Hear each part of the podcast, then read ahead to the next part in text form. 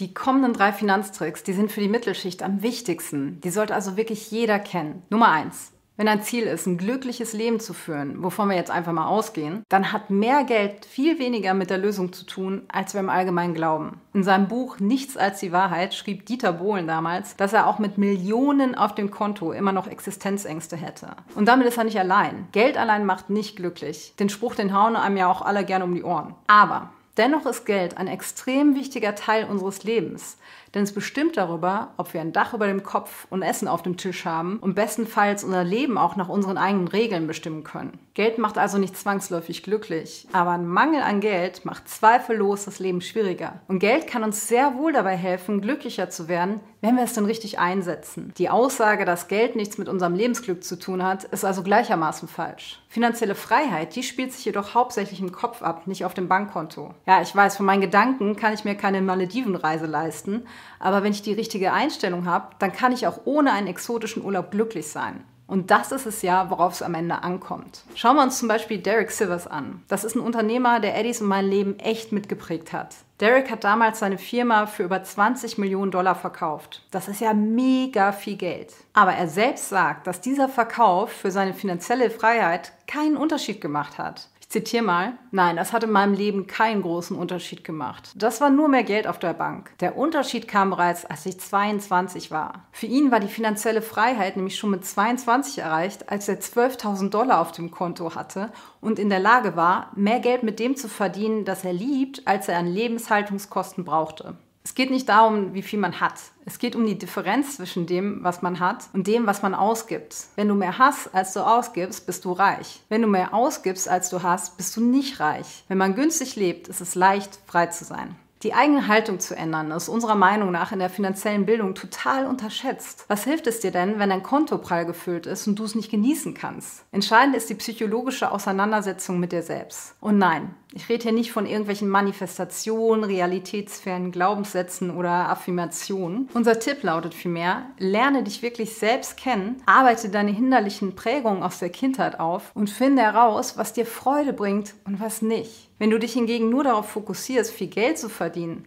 aber innen drin die größten Baustellen sind, dann kannst du dein Geld auch nicht richtig nutzen. Dann war alles für die Katz. Lerne also deinen eigenen Weg zu gehen und weniger auf das Geschwätz anderer Leute zu hören. Denn viel finanzieller Druck entsteht dadurch, weil wir mit anderen mithalten wollen. Und dann finde mit deinem neuen Mindset einen Job, der dir richtig Spaß macht und gutes Geld bringt. Beziehungsweise vielleicht hast du diesen Job sogar bereits und weißt das noch gar nicht wirklich. Also mach gerne richtig viel Kohle und genieße dein Leben. Der Japaner, der spricht hier vom Ikigai. Das ist die Sache, die dir Erfüllung und Geld bringt und gleichzeitig Nutzen für die Menschen stiftet. Bevor wir persönlich unser Ikigai gefunden haben, haben wir damals auch geglaubt, dass alles endlich gut werden würde, wenn wir nur mehr Geld hätten und finanziell frei wären. Dann könnten wir endlich machen, was wir wollen. Neben Büchern über Geld und Business fingen wir aber 2009 im gleichen Zuge auch an, Bücher über Persönlichkeitsentwicklung zu lesen. Im Deutschen nennt man die so oft Ratgeberbücher. Wir haben damals das Buch Feel the Fear and Do It Anyway von Susan Jeffers in die Hände bekommen, was uns so geflasht hat, dass wir ein Buch nach dem anderen aus der Richtung verschlungen haben. Wir waren quasi auf Selbsterkenntnisjagd und konnten nicht mehr aufhören, mehr über uns zu erfahren. Eddie und ich haben dann teilweise unterschiedliche Bücher gelesen und uns dann jeweils empfohlen oder uns einfach gegenseitig abgeholt. Außerdem haben wir angefangen, Yoga-Retreats zu besuchen, zum Burning Man Festival zu fahren und am laufenden Bande Neues zu erleben. Die Erkenntnisse, die wir auf unserer Reise gewonnen haben, die waren auch oft nicht einfach für uns, aber wir haben gemerkt, dass wir durch die Bearbeitung der Themen,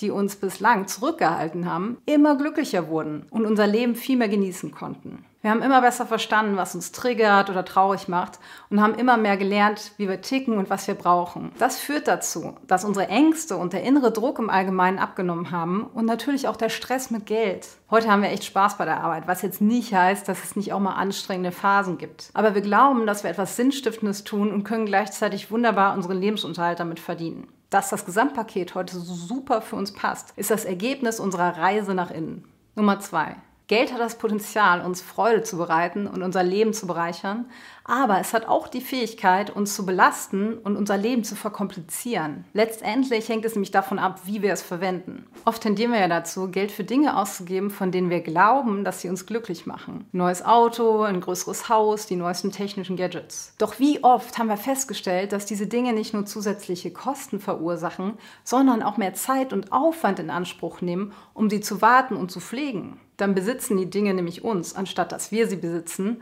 weil wir zum Beispiel ständig das Auto in die Werkstatt bringen oder den Rasen im viel zu großen Garten mähen müssen oder was auch immer. Der Trick lautet also, statt Geld für Dinge auszugeben, die unser Leben komplizierter machen, können wir Geld als Werkzeug verwenden, um unser Leben einfacher und besser zu gestalten. Wir können es zum Beispiel dazu verwenden, uns mehr Zeit zu kaufen, Stell dir vor, du nutzt dein Geld, um Aufgaben zu delegieren, die du nicht gerne machst oder die dir einfach zu viel Zeit rauben. Ein klassisches Beispiel dafür wäre das Reinigen deiner Wohnung. Also statt selbst Zeit und Energie dafür aufzuwenden, könntest du eine Putzkraft beauftragen, die diese Aufgabe professionell und effizient übernimmt. So kannst du deine Zeit für andere wichtige Aktivitäten nutzen. Und ähnlich kannst du es mit dem Essen handhaben. Eddie und ich lassen uns zum Beispiel ungefähr 70 Prozent unserer Essen liefern oder wir gehen ins Restaurant. Weil wir wissen, dass wir in der Zeit und mit der Energieersparnis viel mehr Geld erwirtschaften können, als uns das kostet. Wir müssen uns zudem keine Gedanken darum machen, was wir jetzt einkaufen oder kochen und wann wir das machen. Das ist wirklich eine extreme Vereinfachung des Alltags. Durch das Auslagern kannst du dich auf deine Kernkompetenzen konzentrieren und anderen die Dinge überlassen, die sie besser können als du. Und auf einen Pool qualifizierter Fachkräfte zurückgreifen mit Expertise, die du selbst nicht hast. Das könnte zum Beispiel eine Steuerberaterin sein, die dir deine Steuersachen eben abnimmt, sodass du dich nicht in jede Kleinigkeit neu einarbeiten musst. Und so gewinnst du wertvolle Zeit zurück,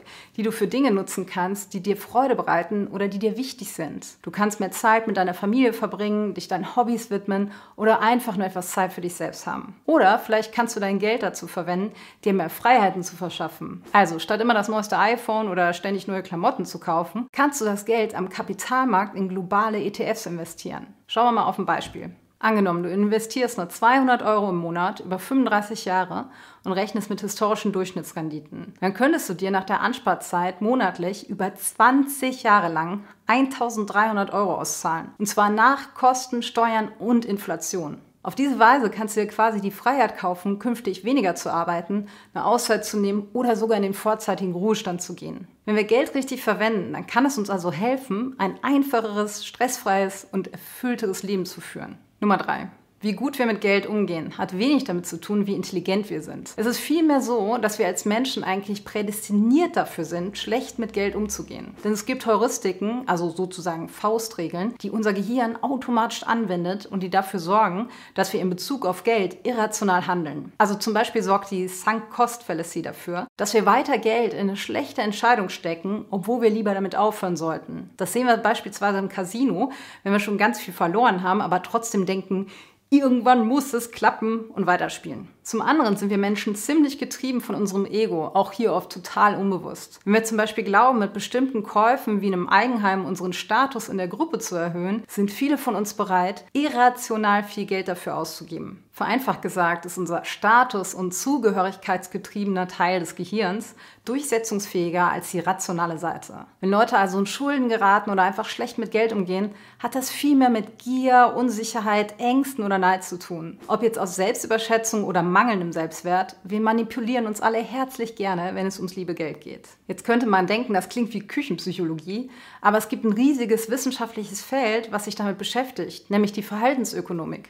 Ja, Gesundheit, Beziehung und Finanzen gehören zu den wichtigsten Lebensbereichen, aber irgendwie haben wir in der Schule kaum was darüber gelernt. Wenn wir uns jetzt nicht weiter von unserem irrationalen Gehirn in die Irre führen lassen wollen, dann ist es super wichtig, sich einmal mit dem Thema persönliche Finanzen zu befassen. Wir brauchen also eine Strategie. Das Gute ist dabei, dass wir keinen Abschluss in Wirtschaftswissenschaften brauchen, um finanziell ausreichend gebildet zu sein. Ein tiefgreifendes und allumfassendes Verständnis, das ist gar nicht notwendig, sondern nur die wichtigsten Grundlagen müssen sitzen. Aber ohne diese Basics wird es sehr schwer, systematisch gute Entscheidungen zu treffen und wir verlieren so kontinuierlich Geld. Es gibt viele Ressourcen da draußen, von Büchern über Online-Kurse bis hin zu Podcasts und Blogs, die uns helfen können, unser grundlegendes Wissen aufzubauen. Wenn dir dieses Video gefallen hat, dann schau auch mal in die Videobeschreibung. Dort haben wir viele wichtige Ressourcen rund um finanzielle Bildung, die dir helfen, deinen eigenen finanziellen Weg zu gehen und Fehler zu vermeiden.